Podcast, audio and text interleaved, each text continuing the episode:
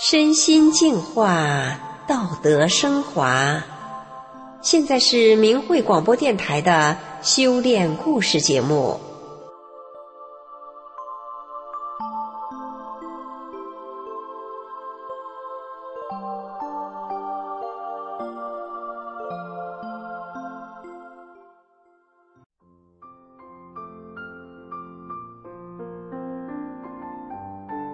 听众朋友您好，今天的故事主角从小就处于病痛之中，长大之后性子急，脾气暴躁，就连村子里的村霸见到都不敢惹。但是，一九九七年发生的事情，却使他发生了翻天覆地的变化，不但身体变好了，还在村子里广结善缘。下面就让我们一起来听一听他的故事。我家住辽宁，自小多病，性格又强。村书记说我是我们屯里的女人中第一厉害的人。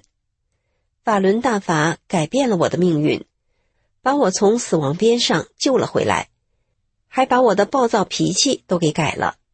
村书记说，法轮功能把他变好，真不是一般的功。我听母亲说，我不到一周岁就开始抽风。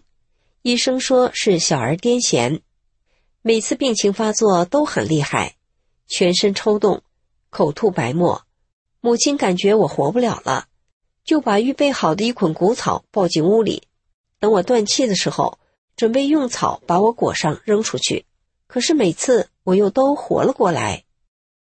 我刚满一周岁，又得了一种传染病——黑热病。我家在农村，离县城远。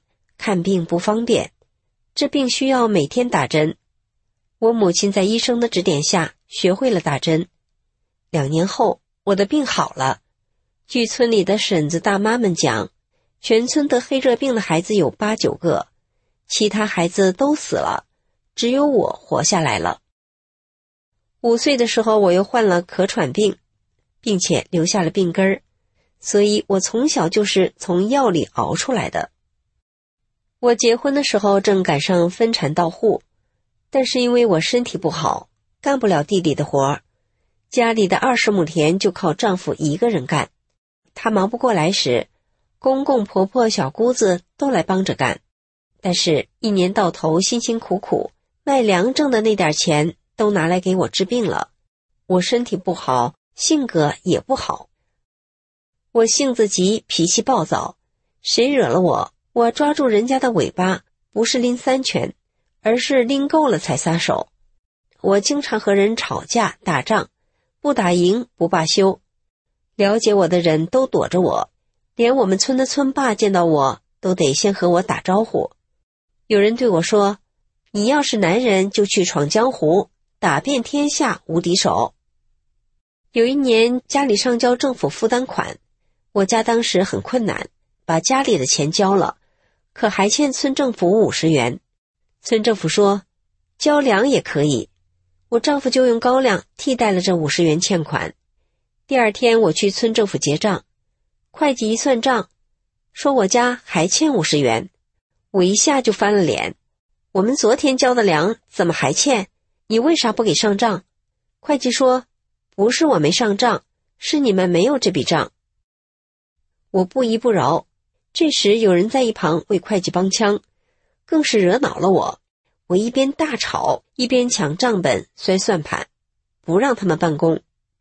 那时满屋子的村民都等着结账，我连闹带嚷嚷着：“这笔账不算清楚，往下谁也别想算。”村书记看拉不住我了，使劲把我拽到了屋外。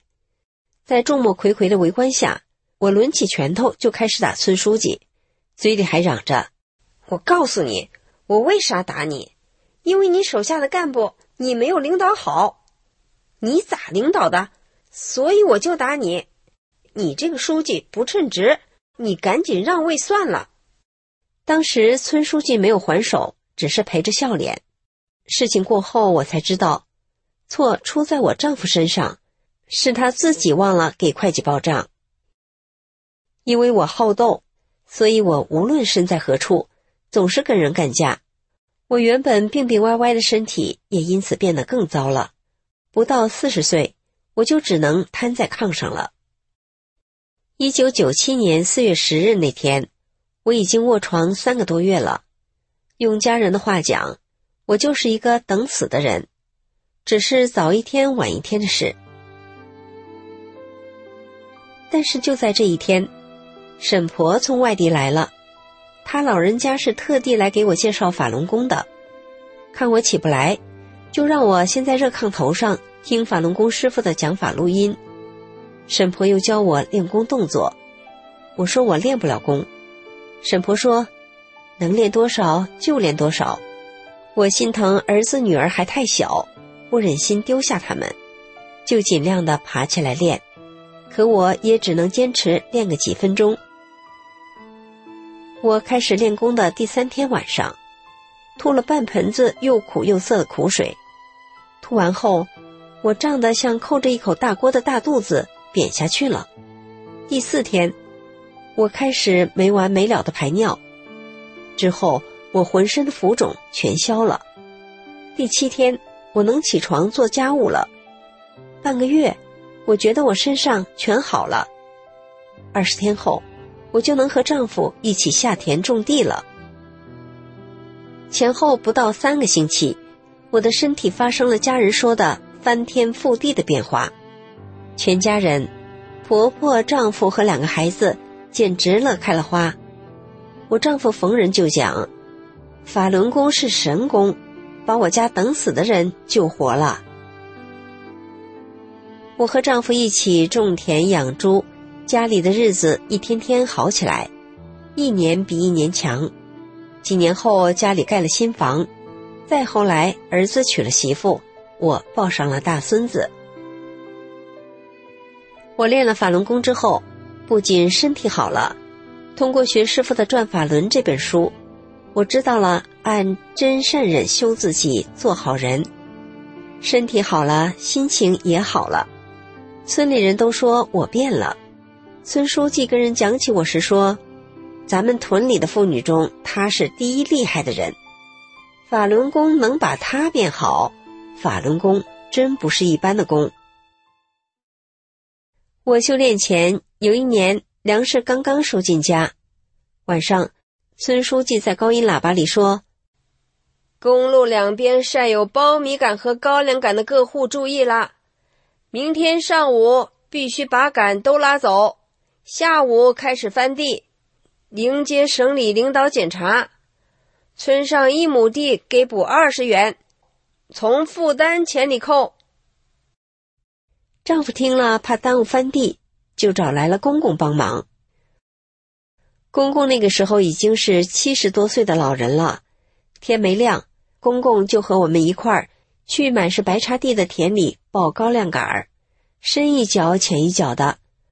公公被高粱茬子绊倒了好几次，摔了好几个大跟头。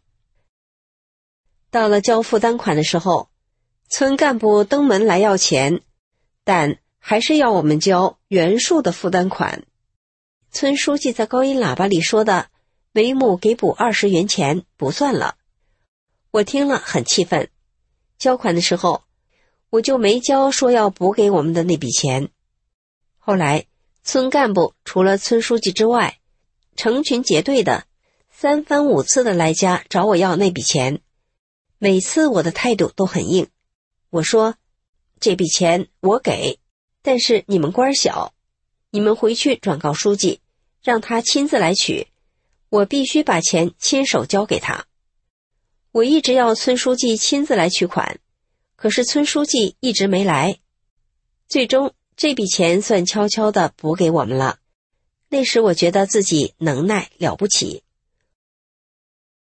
我修炼之后，明白了法轮功说的，按照宇宙特性真善忍做人。才是个好人，我不与人争斗了，不跟人打仗了。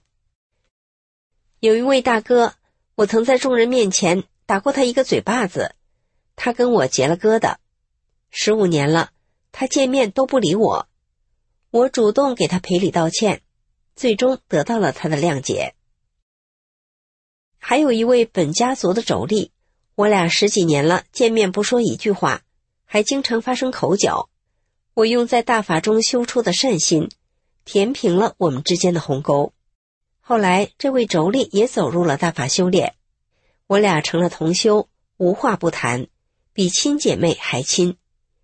一位邻居对我说：“多亏了法轮功，你们俩才有了今天。”一九九九年七月二十日，江泽民发动了对法轮功的镇压。派出所警察没日没夜的来村里骚扰法轮功学员。有一天，村书记烦了，他对派出所的所长说：“法轮功怎么啦？法轮功把我们村要死的人都救活了，你们是不是吃饱撑的，没完没了的整法轮功干啥？”不管上头咋下令，怎么催，村书记就是没有登门找过我。他从内心反感共产党迫害法轮功，还一直尽可能的保护着我们。村书记退休之后，他的儿媳妇把他和他的老伴撵走了，老两口搬进了村里的一所破旧房子里。我知道后就去看望他们，安慰他们。我说：“等你儿媳消消气，我去给你们说和。”我听说，在我之前。先后已经有六个人去说和过，但全让村书记的儿媳妇给顶走了。村里人知道，我也准备去说和，有几个人跟我说：“去也白去，还得被顶回来。”我想，我要用真善人唤醒村书记儿媳妇的善心。我和村书记的儿媳谈了三个多小时，出乎意料的是，他没有顶我。但是当时也没有表态说要接回公婆。不过第二天，村书记的嫂子告诉我，儿媳妇昨天晚上去接公婆了。村书记老两口喜气洋洋的回了家。事后，村书记的儿媳对我说：“婶儿，你和我说完之后，我躺在炕上，翻来覆去的一直想你的那些话，想来想去，觉得。”婶儿练法轮功说的有道理，都是为了我好。我明白过来后，再也不能等了。吃完晚饭，我和你侄儿、孩子就一起去把两位老人接回家了。从此，村书记全家人都对我好，非常尊敬我。他的儿媳和我成了朋友，见到我时，总是说练法轮功的人好。这些年来。我们家种田的大小事，他都关心，过来帮忙，年年帮我家张罗备耕、春播、秋收麦粮，我就好像多了个女儿似的。村里的人从之前的躲着我，变得愿意亲近我了。这些年，我经常告诉人们，让他们诚心的念“法轮大法好，真善人好”这九字真言。我的同学朋友中。因为念了九字真言而遇难成祥、逢凶化吉的故事也不少，这些都是我的亲身经历。修炼法轮功，我从一个等死的人到现在活得健健康康的，脾气就像变了一个人，我活得敞亮了。我真想全天下的人都知道法轮大法好，真的好。